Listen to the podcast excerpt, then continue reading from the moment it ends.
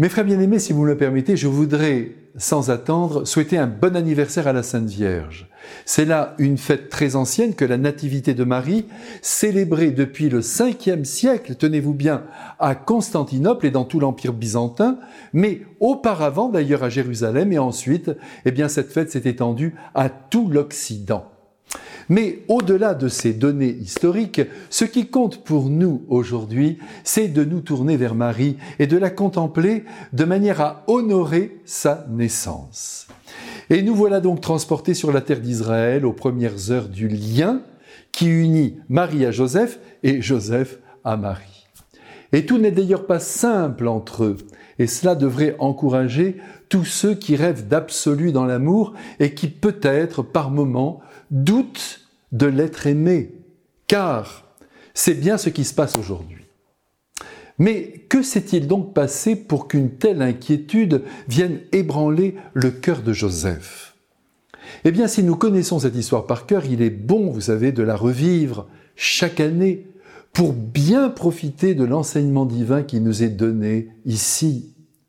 Et il s'agit d'abord de remonter jusqu'au jour de l'Annonciation, qui eut lieu il y a seulement trois mois, et au cours de laquelle l'ange Gabriel a fait savoir à Marie, d'ailleurs avec beaucoup de délicatesse, que sa vieille cousine Élisabeth attendait elle aussi un enfant et qu'il serait bon, au fond, de lui donner un petit coup de main.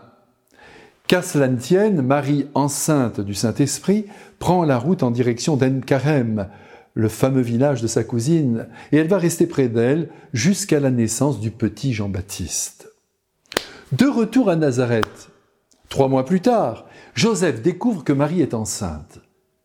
C'est une jeune fille de 15 ans, vous savez, Marie, sans nul doute assez menue, et la rondeur de son ventre a dû attirer l'attention de son fiancé.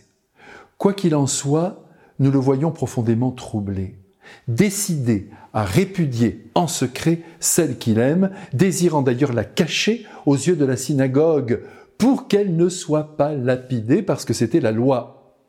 En passant, permettez-moi de signaler que nous sommes ici en présence du premier contournement de la loi religieuse, opéré par le plus grand saint de l'histoire.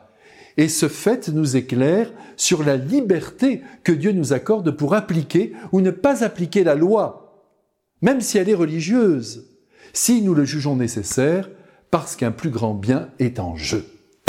Joseph décide donc de renvoyer sa fiancée en secret pour lui sauver la vie. Certains pères de l'Église ont pensé que Joseph ne pouvait pas imaginer que Marie l'ait trompé.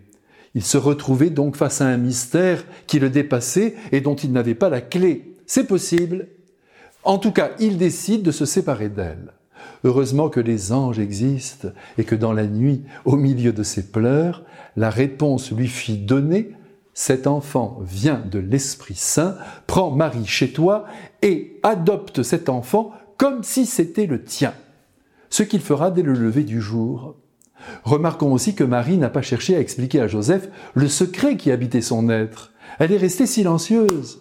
Elle a porté toute seule, et sur les premiers mois, sa maternité, tout simplement parce que Dieu notre Père ne lui avait pas signifié d'en parler à Joseph. Mais oui, parfois et même souvent, il faut garder secret ses secrets. Ce que nous vivons de plus intense nous regarde. Bref, tout se termine bien, du moins pour le moment. Joseph et Marie commencent la vie commune, le petit Jésus est bien au chaud, dans les entrailles d'une mère, c'est pas la peine que je vous le dise, mais je le dis quand même, unique au monde.